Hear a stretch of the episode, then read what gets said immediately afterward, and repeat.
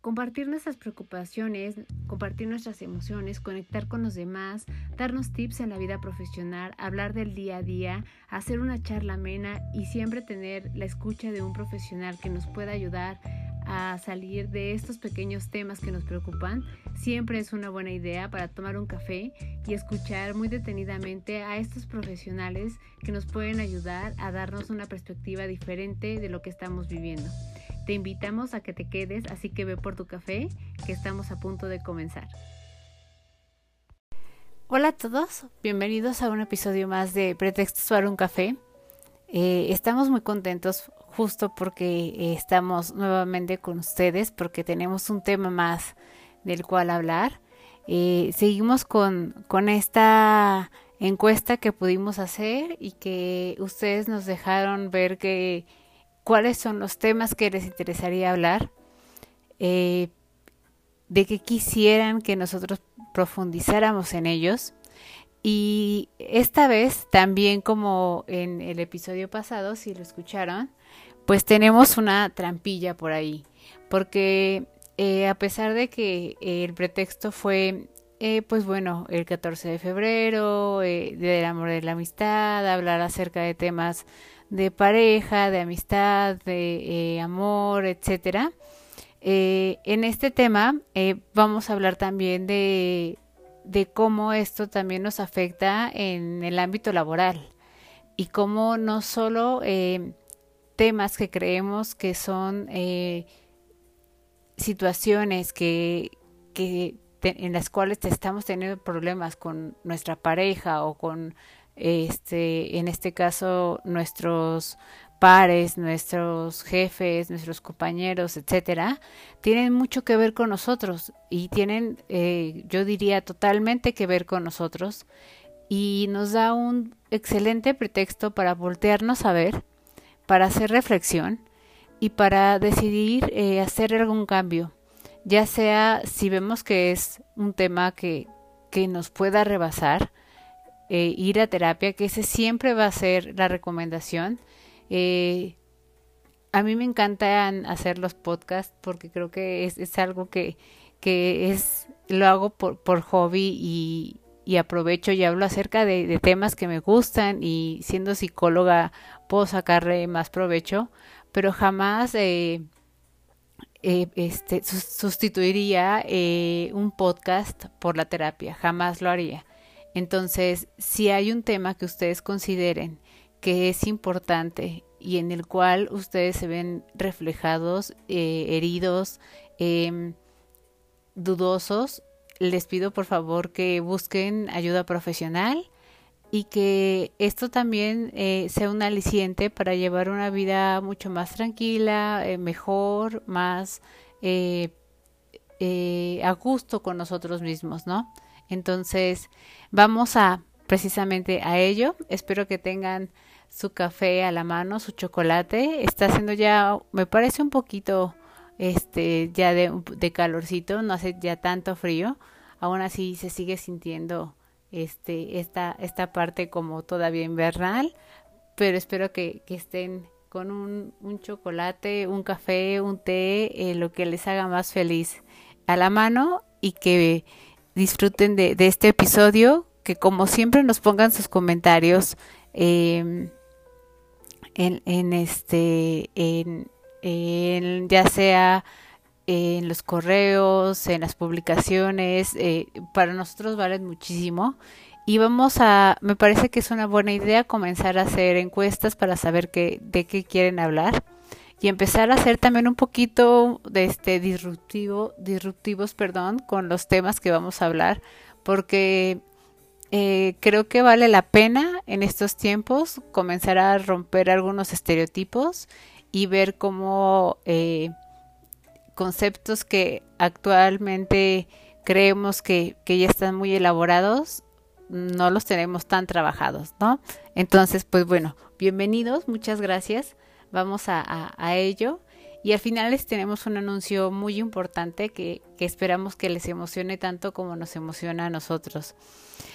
El tema de, del episodio del día de hoy eh, precisamente es asunto de pareja o asunto propio.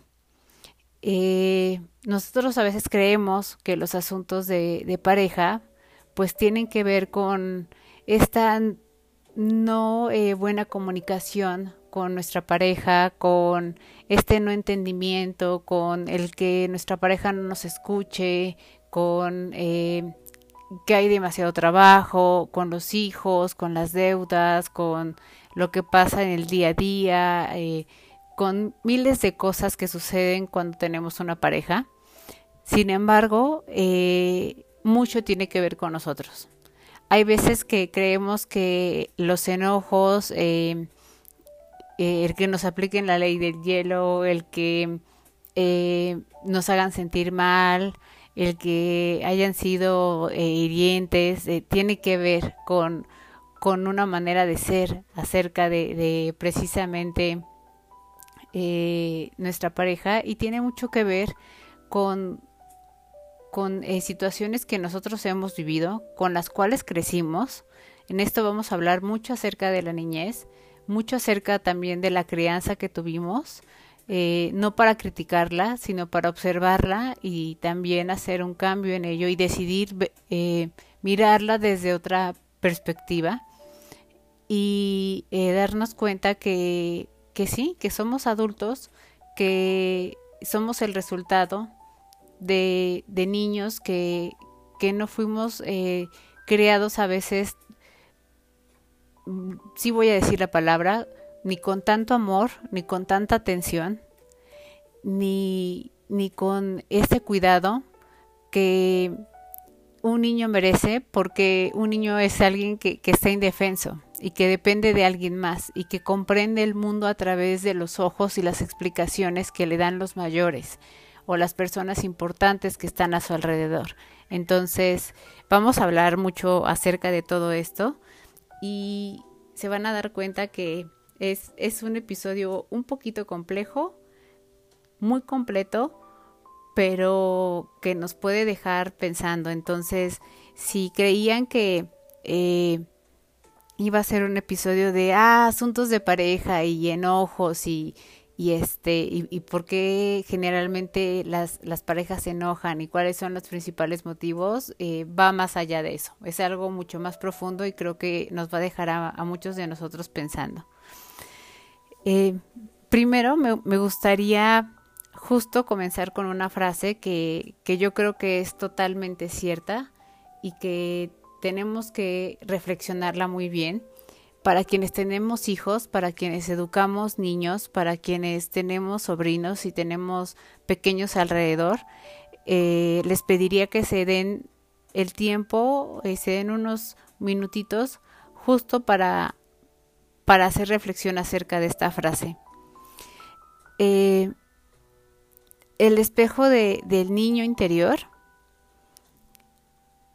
que nosotros estamos reflejando o viendo en este pequeño eh, ser que, que tenemos cerca de nosotros tiene mucho que ver con nosotros.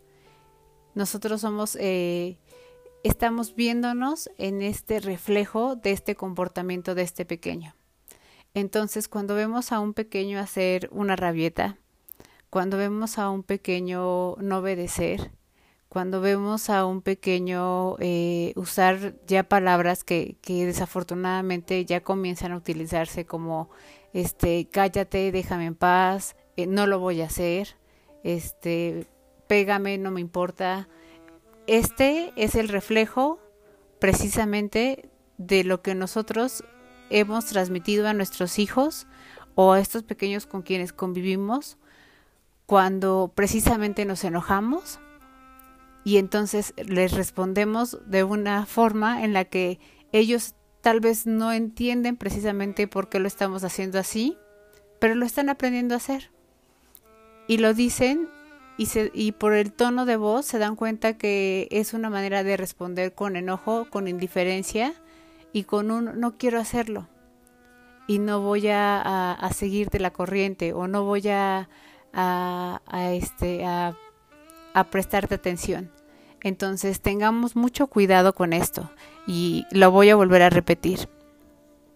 Eh, lo que estamos viendo con estos pequeños, este espejo que estos pequeños nos están mostrando hacia nosotros,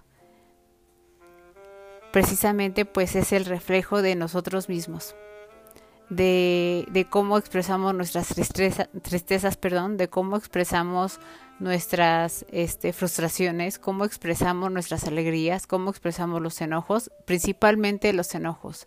Y ahí es donde mucho nos vamos a dar cuenta y donde nos tienen que caer muchos veintes. Eh, somos muy tiranos, hemos eh, sido adultos muy tiranos que creo que es momento de rectificar y de darnos cuenta que a veces les pedimos a los pequeños cosas que ni ellos mismos pueden hacer y que se las exigimos y aparte los castigamos porque ellos no pueden hacerlas.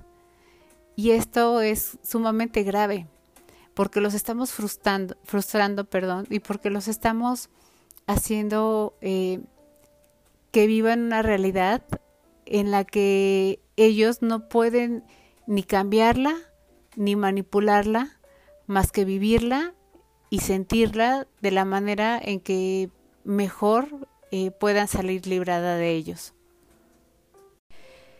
Bueno, pues para, para comenzar, eh, todos sabemos que cuando somos pequeños vamos creando nuestra personalidad, vamos decidiendo qué sí queremos, qué no queremos hacer, cambiamos de, de pensamiento y de decisiones constantemente, conocemos a alguien y decimos, ah, ahora quiero ser como tal persona ah, ahora quiero conocer tal lugar, ah, ahora quiero este tal juguete.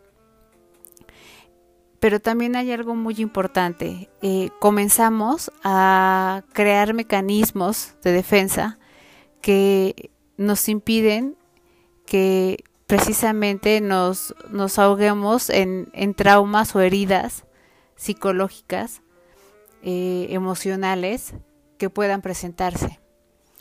Eh, de esto se, se, comenzó a hablar eh, hace poco, ahora justo con, con, el COVID, de la resiliencia.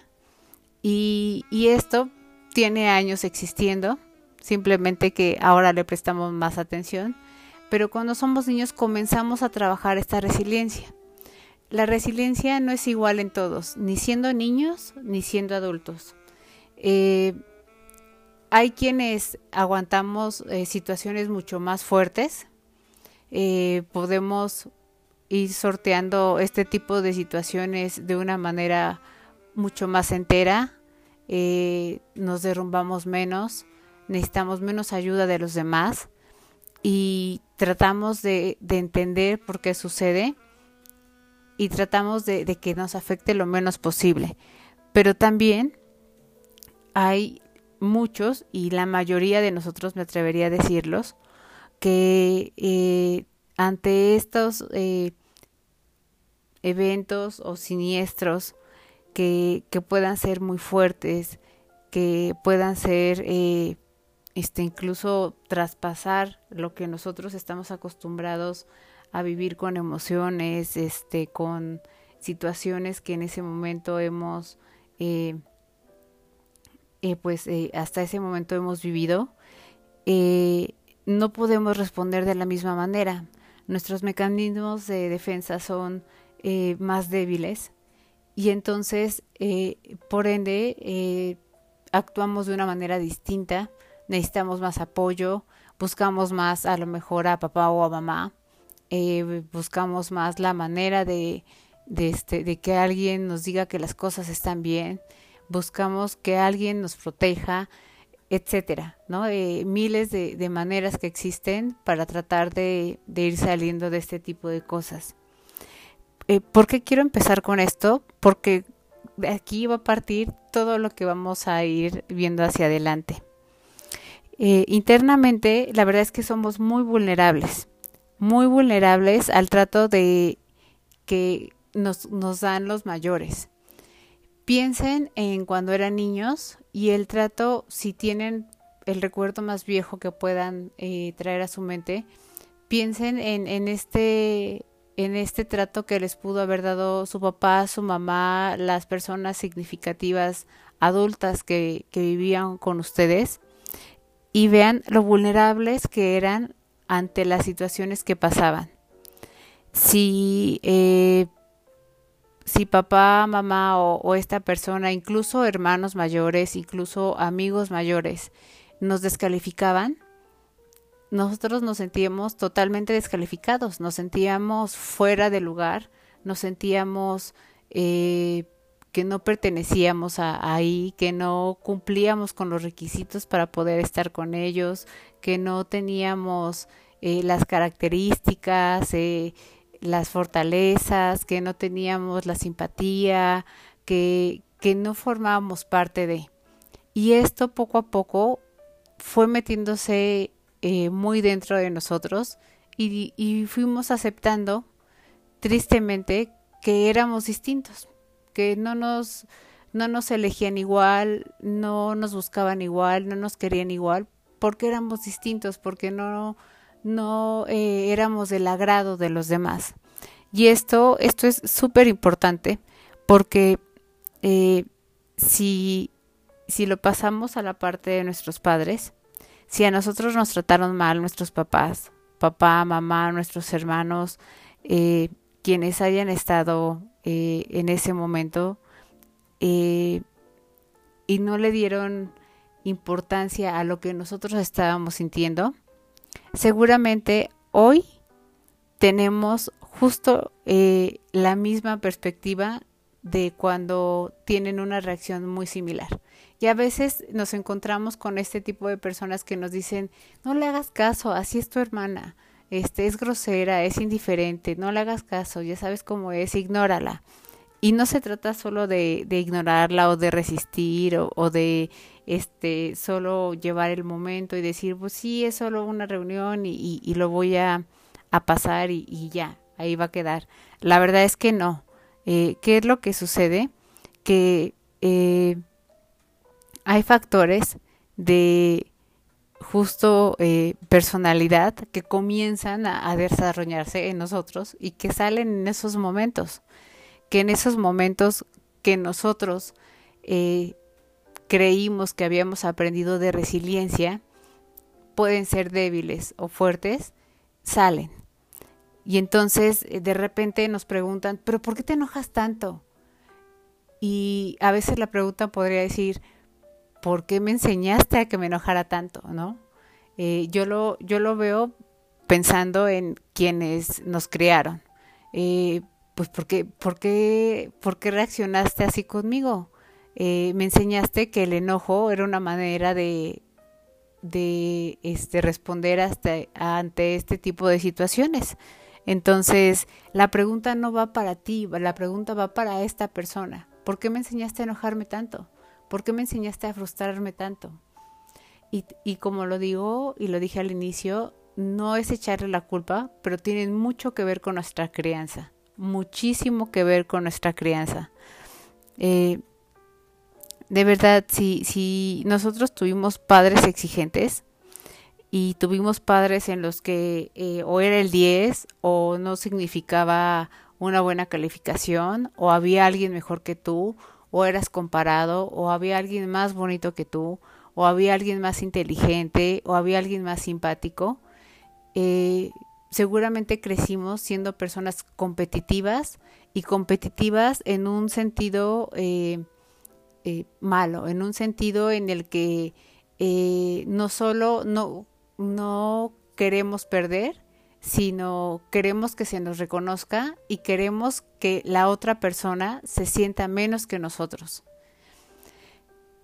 Quienes pueden ayudarnos a, hacer este tipo de balance y que no lo vivamos así, si es que tuvimos este tipo de padres, pudo haber sido un adulto que, que me dio, que aunque teníamos este tipo de, de comportamientos de, padres y de respuestas a, eh, hacia ciertas situaciones por parte de ellos, eh, hacían este papel de, de, no importa, no importa que no hayas sacado el 10, este, lo hiciste muy bien, te esmeraste. Este tipo de personas mediaron y, e hicieron que, que un poco de nosotros pues no creciera de una manera tan rencorosa de una manera que, que nos daña y que daña a los demás también.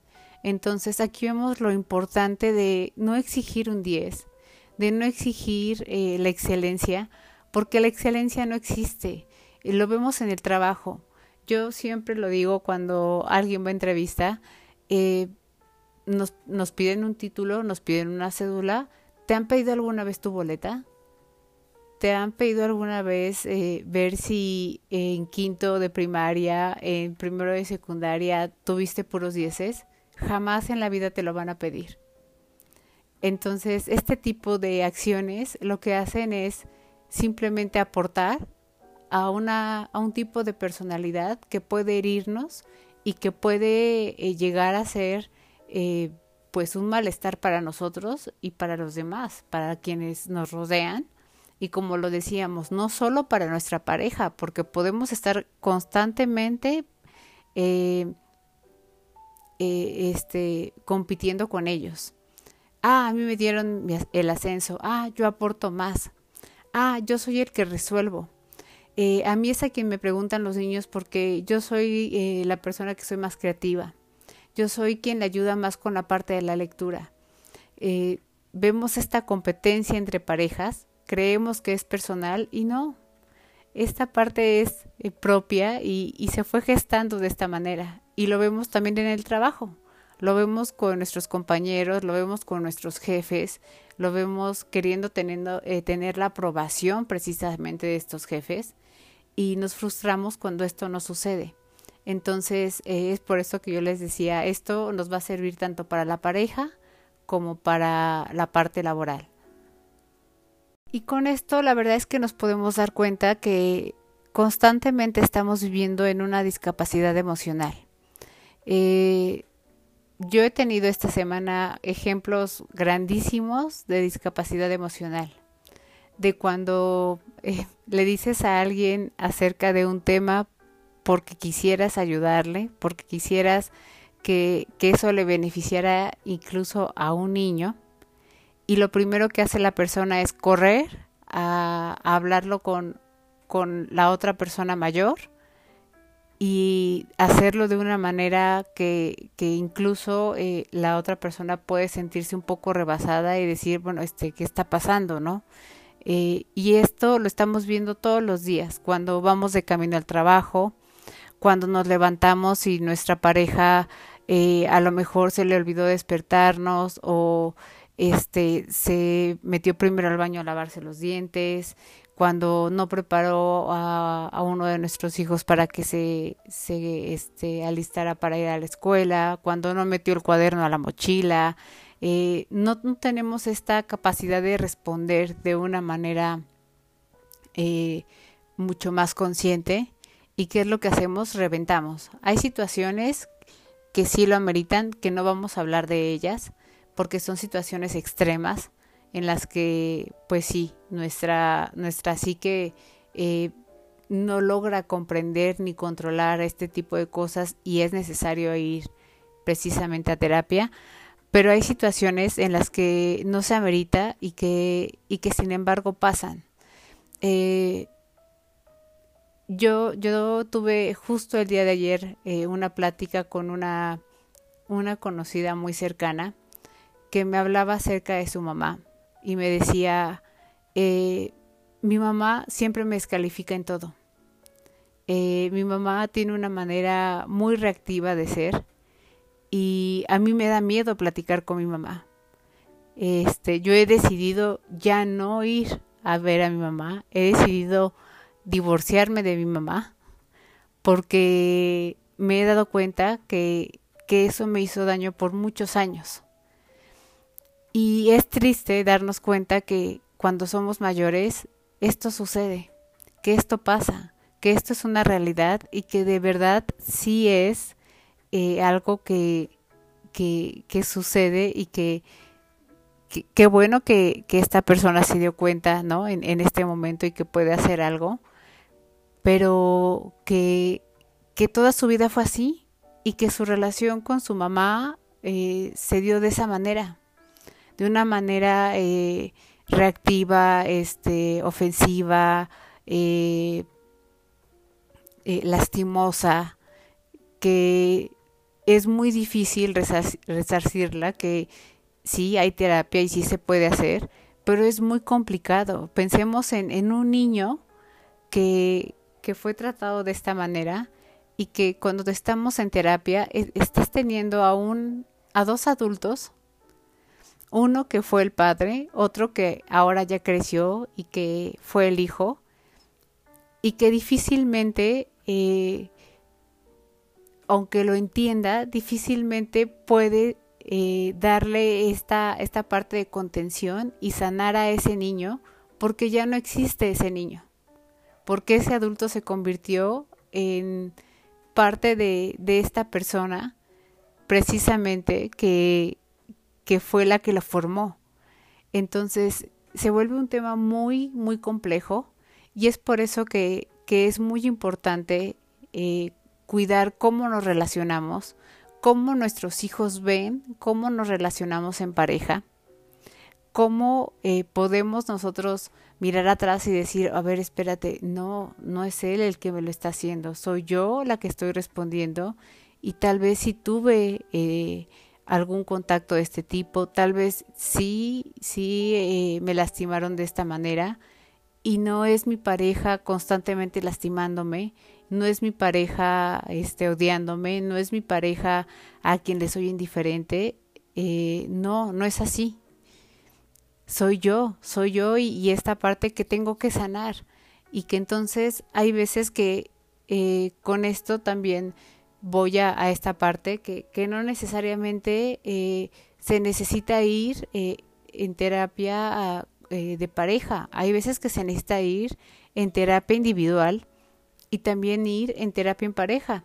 Yo conozco muchos casos y, y tengo casos en donde precisamente las parejas tienen este compromiso de ir primero de manera individual y después de ir como pareja porque quieren sanar esta parte que individualmente se dieron cuenta que les hace daño, que afecta a los demás, que se toman ellos de manera muy personal y después llevarlo a, esta parte de pareja en donde ya comienzan a hacer compromisos, etcétera. Entonces es de, de verdad importantísimo lo que estamos hablando. Creo que de muchos temas que hemos hablado y que han sido muy interesantes, este es uno de los más importantes porque se trata de nuestra vida y se trata de tener una, una buena vida. No venimos a la vida a, quejarnos de nuestros papás, no venimos a la vida a sufrir, a, a ser producto de, de el, el enojo y de este pues las malas decisiones y la discapacidad emocional de alguien más. Venimos a la vida a a tratar de llevarla lo mejor posible, ¿no? Y de disfrutarla lo mejor posible. Una de las maneras en las que nosotros nos podemos dar cuenta que eh, nos han afectado este tipo de comportamientos y que sí somos nosotros quienes eh, tenemos el tema y no precisamente es la pareja, es precisamente eh, esta parte en donde hay veces que nosotros aceptamos ciertas condiciones, eh, nosotros levantamos la mano para organizar algún tipo de actividad en la familia, con la pareja, en el mismo trabajo, pero aún así lo hacemos enojados. Aún así, eh, este, lo hacemos con reclamos internos. Aún así, eh, sentimos que nos están observando y que nos están evaluando. Eh, y esto tiene mucho que ver también con padres que o adultos que nos criaron y que no nos dejaron expresar lo que nosotros queríamos decir o expresar deseos. Eh, ¿Ustedes saben lo valioso que es expresar un deseo? Eh, si fuéramos niños, imagínense un niño atreviéndose a decirle a un adulto que quiere ser eh, lo típico, bombero. Es la ilusión que en ese momento está en su mente, en su corazón, en sus emociones, y el ser descalificado o el ser ignorado, eh, para él es, ah, bueno, pues no, no es algo que importe. Y así, así vamos creciendo, así nos volvemos adolescentes y entonces aprendemos a callarnos cosas, aprendemos a no decir si alguien nos gusta, aprendemos a, no compartir si este, cierta música nos gusta, si queremos estudiar tal cosa, si queremos viajar, etcétera. ¿Y qué hacemos? Eh, ante la pareja callamos, no decimos si queremos viajar, este, no decimos si no queremos ir con algún familiar, no decimos si queremos crear de diferente manera a nuestros hijos, no decimos si queremos algo para nosotros como pareja y cambiar los planes y darle un giro a nuestra relación. Y en el trabajo somos eh, este tipo de personas que en las reuniones no levantamos la mano y no damos la idea porque nosotros mismos nos descalificamos y decimos, no, es una idea muy tonta. Eh, ¿Para qué la voy a decir? Mejor me quedo callado. Y entonces lo que hacemos es, aceptamos lo que los demás digan, eh, decimos, sí, está bien, este, estoy de acuerdo, eh, nos volvemos sumisos y creemos que lo que nosotros podemos aportar es imposible de que se pueda cumplir. Y eso, la verdad es que no está bien. Imagínense eh, el que no podamos manifestar un deseo, manifestar una emoción, porque estamos hablando, al hablar de deseos de emociones, imagínense que no podamos llorar, que no podamos decir estoy molesto porque le dieron el ascenso a tal persona o, quisiera cuestionar por qué, por qué yo no fui tomado en cuenta o qué estuvo mal en mi proyecto o que no podamos decirle a nuestra pareja, oye, me siento vulnerable o me siento triste porque todo el tiempo estuviste platicando con tal persona y tal vez puede ser algo que no tenga razón, pero me siento triste y quiero decírtelo.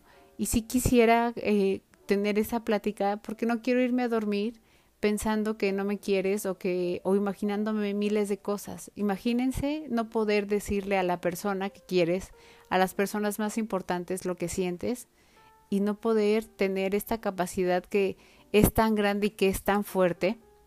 Quienes hemos vivido tristezas tan fuertes, momentos tan eh, traumáticos, eh, el llanto es, es, un, es una herramienta tan poderosa que te cansa, que, te agota, que te, te, te deja eh, este, exhausto, te deja sin aliento, que incluso hasta te quedas dormido. Eh, es una herramienta de verdad muy, muy, muy fuerte. Imagínense no poder hacerlo, no poder decirlo y quedarnos con esta emoción tan grande. ¿Qué es lo que hacemos? Precisamente esto. Eh, podemos identificarnos como estas personas que somos sumisas, que este, creemos que no somos posibles de ser amados porque no podemos expresar lo que sentimos o no les importa a la otra persona lo que sentimos y perdemos el contacto con quienes realmente eh, queremos y perdemos el contacto principalmente con nosotros mismos que son las personas más importantes este, para nosotros. Eh, ¿Cuántos de nosotros no nos sentimos raros precisamente porque no podíamos expresar que nos gustaba cierto tipo de ropa, cierto tipo de música, cierto tipo este, de lecturas, cierto tipo de carreras, cierto tipo de este, personas? Imagínense el no poder decirlo. Todo el tiempo nos sentimos eh, las personas que no encajamos, que somos raros, que, que no somos nosotros, que, que tenemos que ser otras personas para poder encajar y para que nos puedan querer. Y entonces constantemente estamos complaciendo a los demás. Somos estas personas que somos las eternas complacientes, que siempre estamos ayudando en las fiestas, eh, no decimos que no, este, si nos piden un favor, que lo hacemos y lo hacemos sonriendo, aunque por dentro sí hay un rencor y si hay eh, este, puede haber tristeza, pero generalmente hay un rencor hacia algo que, que, que tiene que ver con nosotros, no con los demás, que nos enoja de nosotros mismos por no poder decir no. Y esto precisamente es eh, pues un tema que, que, se da cuando tenemos este tipo de, de padres y de, de comportamientos de adultos y que después se manifiesta de esta manera con nuestras parejas, en nuestros trabajos y siendo adultos. Otro, otro tipo de comportamiento que, que afecta muchísimo a, a, los niños y que nos vuelve adultos que, que difícilmente sabemos amar es eh, el que constantemente tenemos un pensamiento victimizante, el que constantemente creemos que nuestra pareja es quien nos está haciendo las, las cosas, eh, quien nos ignora, quien eh, prefiere a los amigos, quien prefiere a los hijos, quien prefiere a la familia o a la mamá, que quien eh, no le importa lo que sentimos, quien eh, el solo hecho de a lo mejor no preguntarnos cómo nos fue en el día ya se vuelve una catástrofe. Y, este, este tipo de comportamientos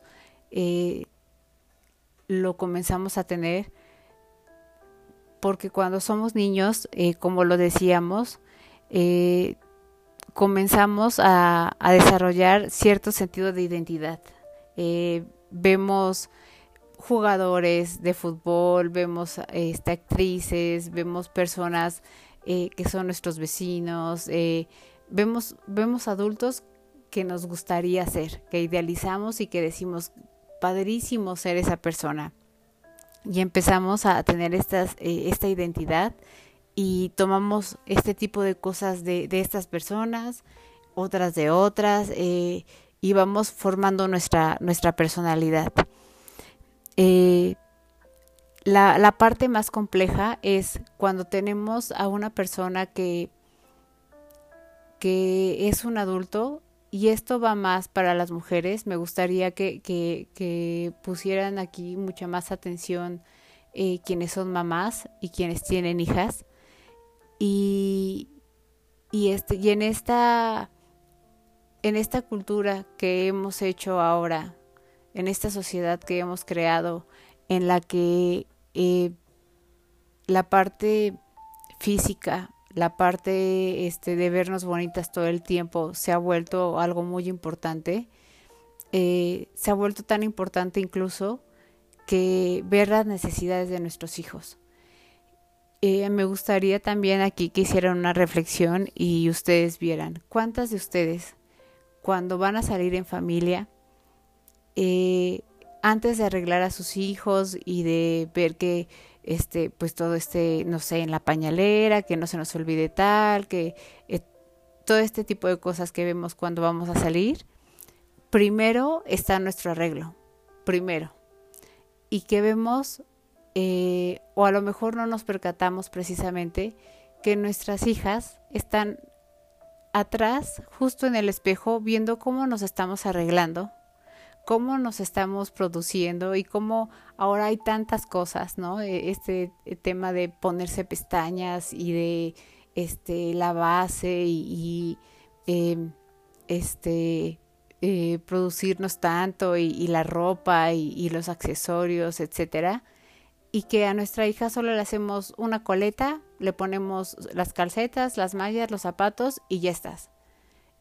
Y en esta en esta parte, en esta idea que, que tienen nuestras hijas de sentido de identidad, de comenzar a admirar, de comenzar a, querer ser, eh, ven a estas mamás que quisieran ser como ellas y que de repente piensan, yo no soy tan bonita como ella.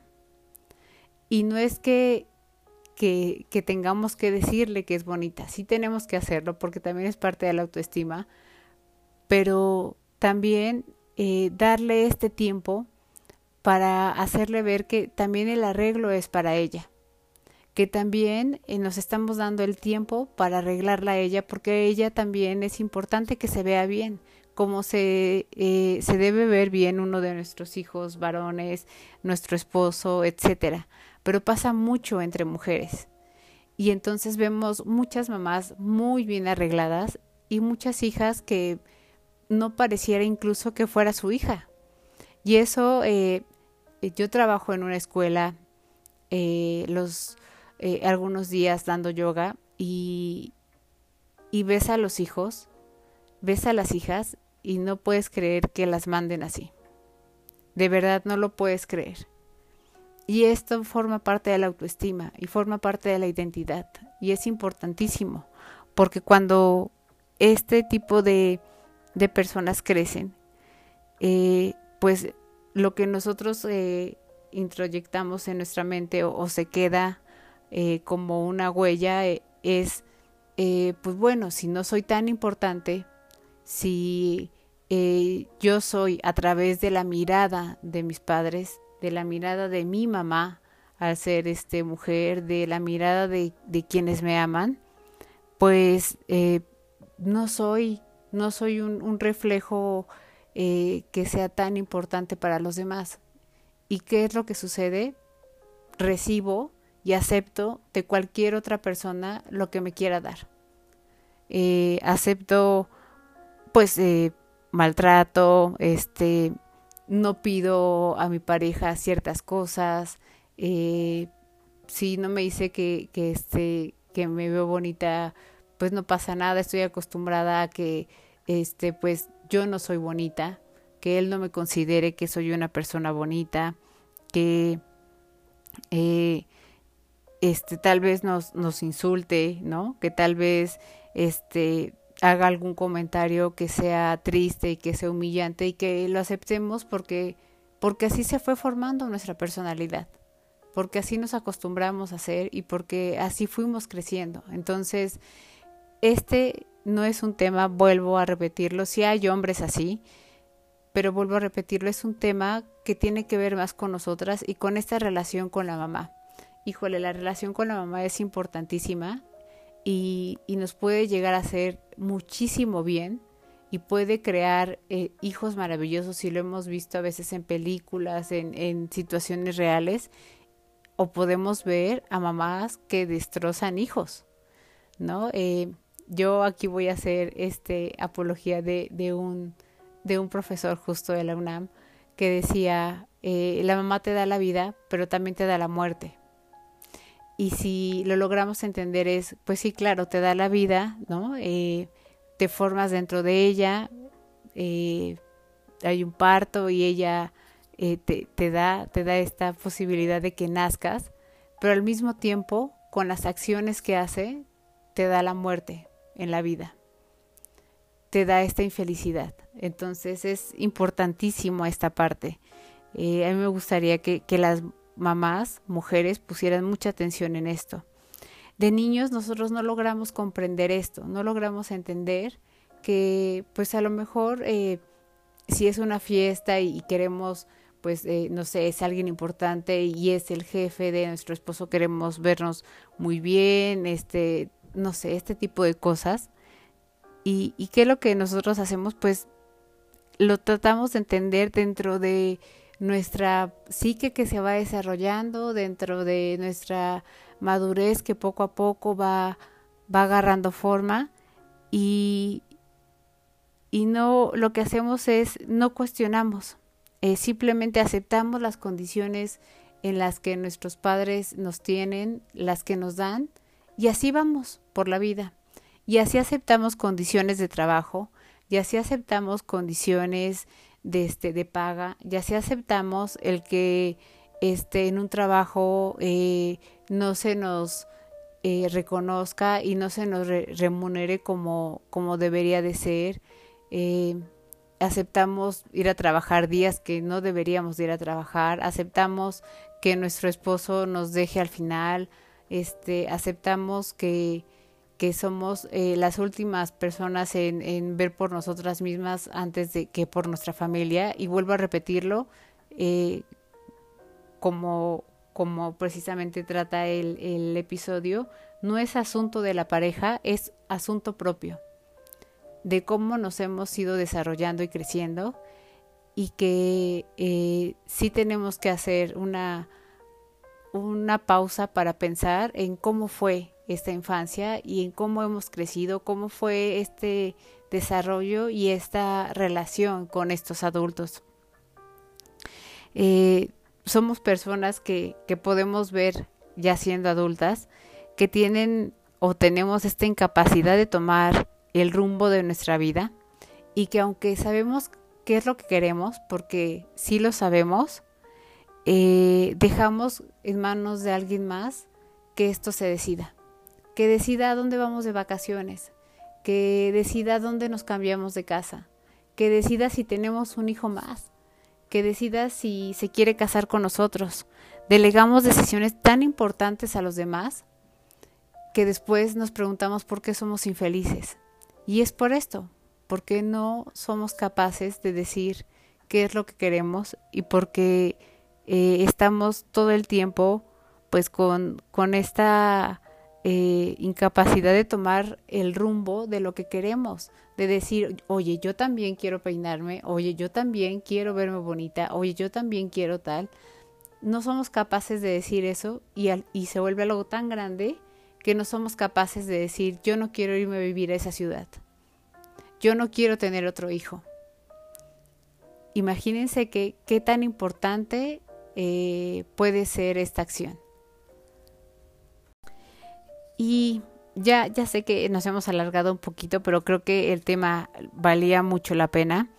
Dejé eh, dos temas muy importantes al final porque eh, creo que son de las que más se dan, de las que más dañan, de las que más rompen familias, de las que más perjudican y se pueden volver un espiral y se pueden volver eh, un huracán que, que, no se detenga y que siga creciendo con las generaciones de hijos que, que tengamos más adelante. Eh, a esta, eh, que es la, la tercera, la llamamos agresión pasiva. Y esta agresión pasiva es, es cuando en las familias hay enojos excesivos, hay mamás que gritan, hay mamás que avientan cosas, hay mamás que se enojan por cosas tan simples como rompió el plato, eh, tiré el agua en la mesa, que es tan fácil como cambiar el mantel, ¿no? Eh, que tienen expresiones tan violentas que vemos como para que perdone a nuestro papá si es que hizo algo malo, que no sea algo extremadamente malo, pero si es que hizo algo que, pudo haber sido pues no tan bueno, eh, lo hace rogar por ese perdón, lo hace sentirse culpable por eso, le exige para que sea más, este, eh, cada vez más, y si, si este, este papá logra ser cada vez eh, más y logra crecer y logra tener un mejor trabajo y ganar mejor, se atribuye precisamente eh, el triunfo de eso. Está acostumbrada a esta parte del ego y le molesta cuando el ego no está de su lado, cuando no hay alguien que le haga ver que, que, que sí, que ella fue quien provocó que las cosas salieran bien, que este, que la familia parece perfecta, porque aparte son, son eh, mamás que en apariencia eh, son mamás, parecen mamás perfectas. Eh, cuando hablan con los vecinos o con las mamás de, de, nuestros hijos o de otros hijos, este, o con las maestras, hablan de una manera muy elocuente, este, dicen que sí, que lo entienden y lo comprenden completamente, y llegando a la casa, una nalgada y este castigo y, repetir todo el día el por qué lo hizo, cuestionarlo, ya se lo preguntó, pero se lo vuelve a cuestionar y se lo vuelve a preguntar y te castigo eh, lastimándote y diciéndote por qué lo hiciste, por qué pasó, por qué no eres capaz de ser bueno, por qué no eres como los demás. Son mamás que comparan constantemente a los hijos. Aquí hay un tema que, en el que me voy a detener. Eh, la comparación hoy en día ya es una forma de maltrato, así que mucho cuidado, papás.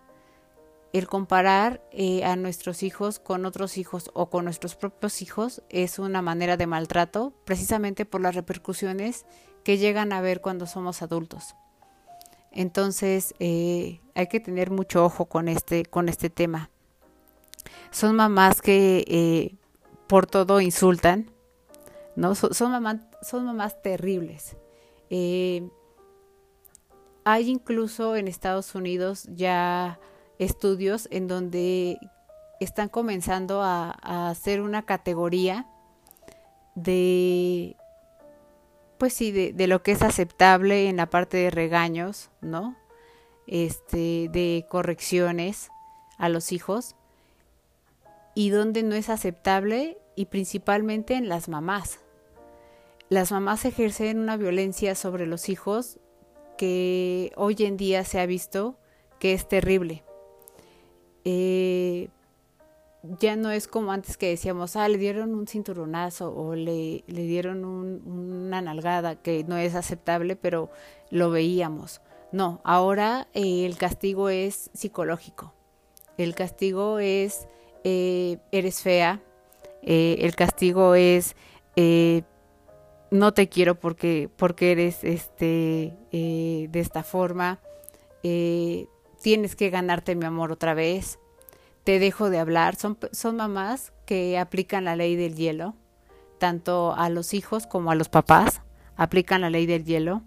Eh, son mamás que lastiman con las palabras y que esto eh, por mucho tiempo fue complejo y fue difícil tratar de ponerlo como si fuera eh, precisamente una, una manera de, de, de ser violento y de ser agresivo hacia los hijos, pero afortunadamente ahora ya, ya se, ya se, ya se está tratando de catalogar. Eh, son, son este, eh, parejas que hacen que le duela a la pareja lo que hizo, que se vengan, que eh, se vuelven indiferentes, que si nos enojamos un día antes, ah, no, no sabía que íbamos a salir a tal hora, aunque sí lo supiera. Este, no estoy lista, pero espérame. Eh, son eh, eh, parejas que no quieren ir con la familia, ¿no? De, del esposo, precisamente como una forma de castigo, que saben que, que si este, los pequeños estaban esperando ese fin de semana para ver a los primos, a los abuelos, etcétera, los castigan de esa manera, se quedan en casa viendo la tele, este, y, y y tengan un, fin de semana aburrido. Este, son, hay muchos gritos. Esta es una característica que, que sí no quiero dejar pasar. Es una, una, eh, una actitud que está llena de, agresividad. Hay demasiados gritos, hay abuso de autoridad. Hay, como decíamos, se aplica la ley del hielo, ¿no? este, hay falta de cooperación. Eh, ah, estamos enojados como pareja, tú ve qué van a comer los niños. Y entonces nosotros decimos, sí, no es que él nos hace cargo de los niños, yo siempre me hago cargo de los niños toda la semana. Y aquí otra vez es detenernos y decir, a ver, espérate, estoy eh, tal vez siendo un poco irracional con lo que estoy haciendo, ¿no? Eh, soy eh, eh, una, una, mamá a lo mejor a quien eh, tu propósito como esposo y tu propósito como hijo, y, y lo hacen mucho también con hijos adolescentes, lo dejo pasar por alto y no me importa, ¿no? tienen este tipo de frases como de, ah, ¿te gustaba eso? Es, es que no sabía, no me acordaba. Este, ese pantalón se te ve muy mal. te ves gorda eh, yo no creo que puedas lograr ser médico. Eh, son personas que, que, logran herir y que logran eh, bajar el autoestima de la pareja y de los hijos de una manera tan impresionante que en esta aparente pasividad, porque parece que es pasividad, pero no, es, es, este, son, son actos horribles, no pegan, esa es, esa es la diferencia. Eso es lo que lo hace pasivo, que no pegan, que el golpe es emocional, el golpe es eh, eh, en, la parte de la autoestima. Pero en, en, esta, en estas acciones lo que hacen es que eh, dañan increíblemente la autoestima de los demás y que aparte se sienten bien con eso. Son personas que provocan las peleas Yo no sé si ustedes alguna vez han visto eh, en alguna familia, en algún centro comercial, en alguna visita, eh, mujeres u hombres, es que esto se da más en mujeres, que, que eh, con palabras intenta herirte porque aparte utiliza eh, secretos que, que se dan en las parejas y que es muy normal y los utilizan para hacerte sentir mal y entonces eh, la reacción del hombre o de los hijos o, de, de, quien esté ahí pues sí es un reclamo y se sienten bien porque ven a la otra persona reclamar. Yo tengo un ejemplo clarísimo, clarísimo que lo viví ayer y lo viví con una persona muy cercana, lo tengo que decir tristemente. Eh, eh, vi a, mi mamá eh, ser hiriente conmigo, hiriente de una forma este, bastante, bastante fuerte. Y cuando vio que reaccioné con, con un, una frase como de no voy a permitir que me hables así, vi cómo esbozó una sonrisa. Estas microexpresiones que, que, este, que es muy importante no, no tampoco perder de vista, que en algún momento hablaremos de eso y, para eso eh, ya les tendremos la sorpresa al final del, del episodio. Eh, vi esa este, microexpresión y dije, claro, lo que quería era que yo me molestara porque lo que es tanto el enojo que sienten que viendo a la otra persona enojarse, sueltan esa, esa tensión, la sueltan. Y, y de verdad es, es por este tipo de cosas, y lo voy a decir, que muchos de nosotros estudiamos psicología. Y entonces tenemos frases de, de este tipo de padres que nos dicen, ¿por eso estudiaste psicología? para eso, o sea, eh, no se supone que eres psicólogo y que deberías responder de manera distinta. Son este tipo de padres eh, los que los que tienen esta pasividad y, agresividad eh, este al mismo tiempo, ¿no? Entonces son son padres muy difíciles que lleva años años tratar de entenderlos y que de verdad es muy complejo. Yo, yo como ya ahora, al, al, al, haberlo dicho, al destaparlo, yo lo puedo decir, es, es dolorosísimo, dolorosísimo. Es de las cosas más, más dolorosas que puede haber como un padre. Y, y esto, imagínense, tras, eh, sí, traspolarlo a, a una pareja, son peleas interminables, interminables y se vuelve un infierno para los hijos y para la pareja. Imagínenselo. Entonces es por eso importantísimo detenernos, como decíamos, e identificar, identificar qué es lo que sucede y si en algún momento nos llegó a tocar, cómo fue, qué hicimos y qué podemos hacer ahora. Y ahora sí ya, para, para concluir, eh, otro de, de los tipos de, de agresividad que, que se ve reflejado posteriormente con la pareja es eh, la pasividad. Eh, y podríamos decir, ¿cómo la pasividad? Eh, si suena pues como algo muy tranquilo, ¿no? Algo que no da guerra. Y, no, no necesariamente es así. Cuando nosotros igual al, ser criados, eh, nos sentimos descuidados, ya sea físicamente, emocionalmente, nos sentimos abandonados eh, por quienes debieron de habernos cuidado, que fueron nuestros padres, eh, las personas que fueron nuestros, nuestros tutores, y que esto nos llevó incluso a pensar que no éramos amados. Lo que nosotros vamos creciendo y vamos desarrollando es, eh, pues no soy merecedor de amor. Eh, el amor no es para mí, ¿no? El descuido que me, que me están dando, eh, pues tiene que ver con precisamente con, con este amor que no, que no estoy recibiendo.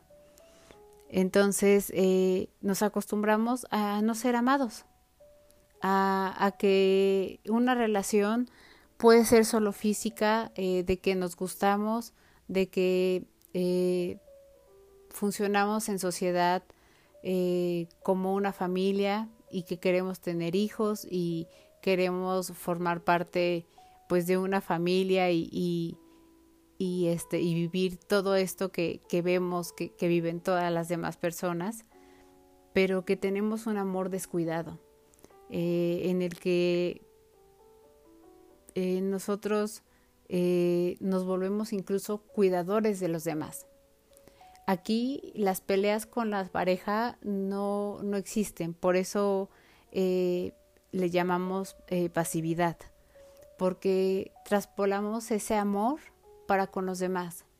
Y entonces vemos a, muchas personas que sacrifican cosas personales para cuidar a los demás.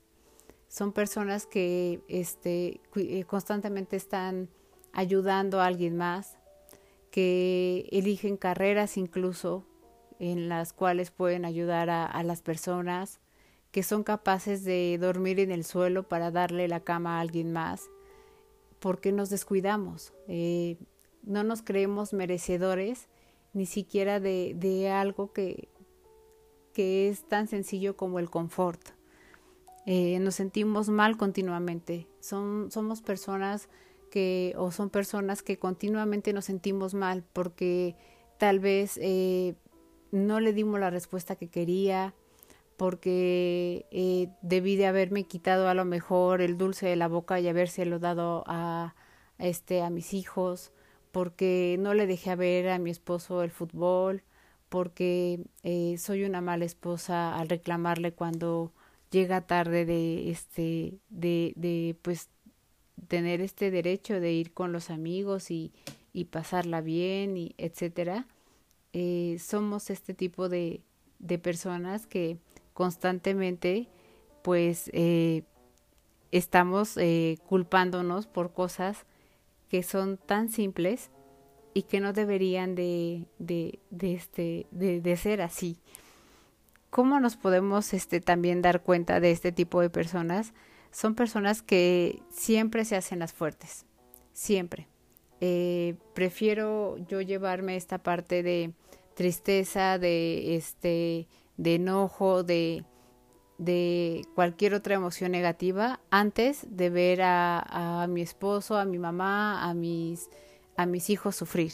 Eh, son personas que sabemos que, este, que quieren eh, y que tienen sueños, pero los hacen a un lado, que los sacrificaron.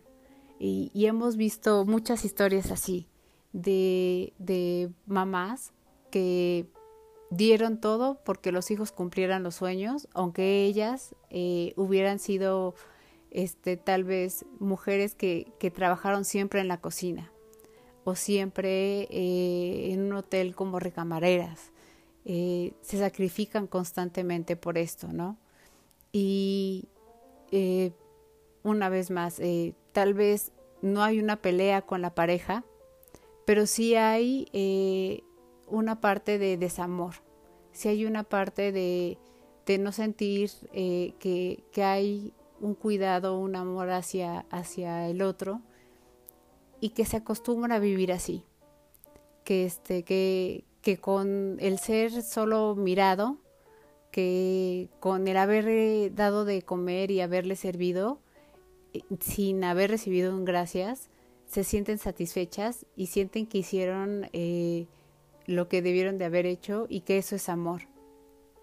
Son personas que de las que eh, constantemente se está abusando de su disponibilidad porque pues hay personas que, que lo identifican muy bien y lo hacen y, y la verdad es que esto es muy triste. Si nos damos cuenta, todo radica en cómo fuimos criados, en eh, qué nos dieron nuestros padres, qué no nos dieron, en cómo podemos hacer la diferencia ahora, que ese es lo importante. ¿Qué hacemos con esta información? No solo tenerla y entender por qué somos así con nuestra pareja, sino sí, atender a nuestra pareja, eh, salvar nuestra relación, si nos damos cuenta que, que, hay temas en los que precisamente pues eh, tal vez somos nosotros y nuestra historia la que nos está llevando a, a tener este tipo de relaciones con, con nuestras parejas. Pero más allá de eso, eh, yo creo que, que, lo que tenemos que hacer es hacer que esto cambie. Eh, no podemos cambiar el pasado, pero sí podemos eh, cambiar la manera en cómo lo miramos. Eh, cómo reconocer ahora este pasado. Uno, importantísimo, darnos cuenta de qué sucedió y por doloroso que pueda haber sido y por doloroso que nos pueda sonar en este momento, decir sí, sí, sí, sí, sí fue así, sí lo viví así. Tristemente así fue como, como se dieron las cosas. Fueron generaciones distintas. Ir a terapia, lo vuelvo a repetir, eh, darle un nuevo significado en esta terapia a, a, estos recuerdos para que no nos generen dolor y que podamos tener una, una mejor vida. Y lo principal y lo que yo pediría enormemente es eh, trabajar para hacer eh, las mejores versiones de, de, los padres que no tuvimos.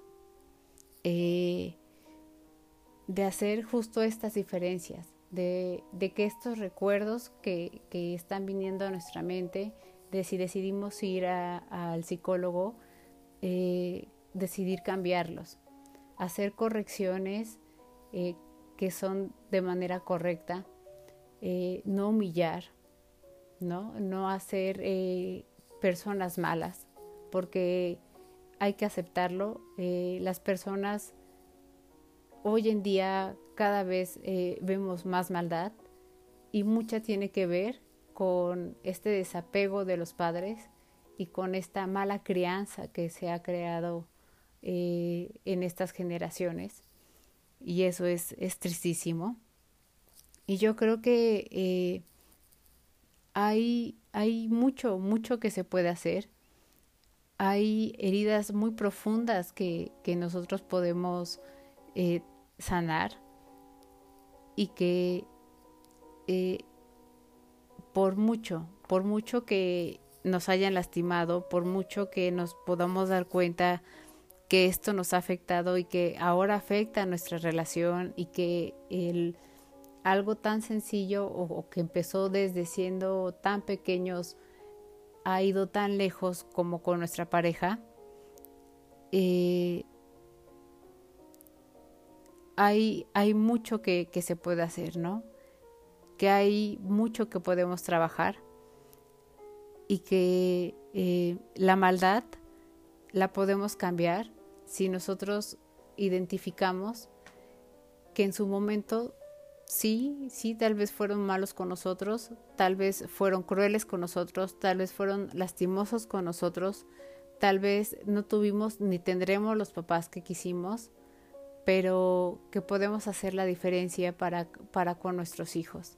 Entonces, eh, espero que, este episodio eh, haya, haya sido de, de su agrado Sé que tal vez parecía por el nombre otro tipo de información y este me parece que, que, sí cumplió con el objetivo que era eh, no es echarle la culpa a la pareja y no es que estemos totalmente mal, de eso podremos hablar en otra ocasión, sino hay temas que, que necesitamos resolver primero nosotros antes de, de enfrentarnos a nuestra pareja y pelear, ¿no? Y ahora sí, nos vamos con esta buena noticia. Eh, para quienes nos, han seguido por todo este tiempo, que yo se los agradezco enormemente, les agradezco la pausa que tuvieron que, que, este, que esperar eh, cuando hubieron eh, por ahí algunos temas que, que, se tuvieron que resolver y que aún están aquí eh, escuchándonos y disfrutando y haciendo diálogo de todo esto y teniendo una opinión.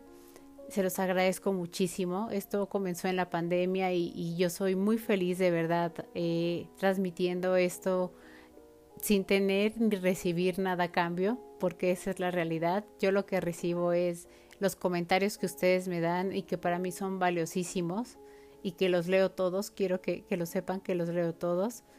Eh, esta vez, eh, pues ya nos vamos a YouTube. Entonces les pido este un poquito de, de, paciencia, les pido también este un poquito de consideración porque eh, una de las cosas que justo a mí me daba miedo para irme a YouTube era eh, precisamente los comentarios. Sé que me tengo que enfrentar a ellos, pero creo que es una excelente idea y que también puedan ver las entrevistas que en algún momento las hicimos eh, por Zoom que solo ustedes pudieron escuchar el audio y que no pudieron ver este precisamente el video y que esta vez van a poder verlo. Y esto esperamos que, que pueda crecer más, que se puedan unir más profesionales hablando de cualquier pretexto. Hoy hablamos de este tema, pero hemos hablado de temas legales, hemos hablado de este de temas eh, incluso musicales, hemos hablado de proyectos muy importantes hemos hablado de este de proyectos como senderismo, hemos hablado del cáncer de mama, hemos hablado con especialistas médicos, entonces creo que vale mucho la pena y, espero que lo reciban muy bien. Eh, nuestro nuestro este precisamente canal pues se llama Pretextos para un café. Eh, se los vamos a poner aquí en, en la publicación para que lo comiencen a seguir si ven solo un videíto por ahí, este, denle like. Vamos a irlo subiendo poco a poco y esperamos que la comunidad siga creciendo y que podamos tener mucho más temas de, de los cuales hablar y precisamente dar soluciones y hacer de este pues un mundo mejor. Y como siempre, muchísimas gracias por estar aquí, por aguantar todo este tiempo, porque sé que es un podcast largo eh, siempre lo ha sido, siempre me lo han dicho, pero ustedes están aquí aguantando y, eso yo se los agradezco en, el alma. Muchísimas gracias y tengan un excelente día. Nos vemos eh, en otro podcast hablando justo de, de estos temas que propusimos en su momento en LinkedIn. Y pues hasta la próxima. Un abrazo muy grande. Gracias por acompañarnos en un episodio más de Pretextos para un café. Te esperamos con más dudas, curiosidades y ganas de aprender, con el pretexto de tomar un café, hablar de cualquier tema y poder cubrir estas curiosidades que traen muchos tips, que traen mucha sabiduría y que nos ayudan a alimentar cada día nuestra vida profesional, nuestro desarrollo personal por medio de profesionales. Te esperamos en el siguiente episodio y gracias por haber estado con nosotros.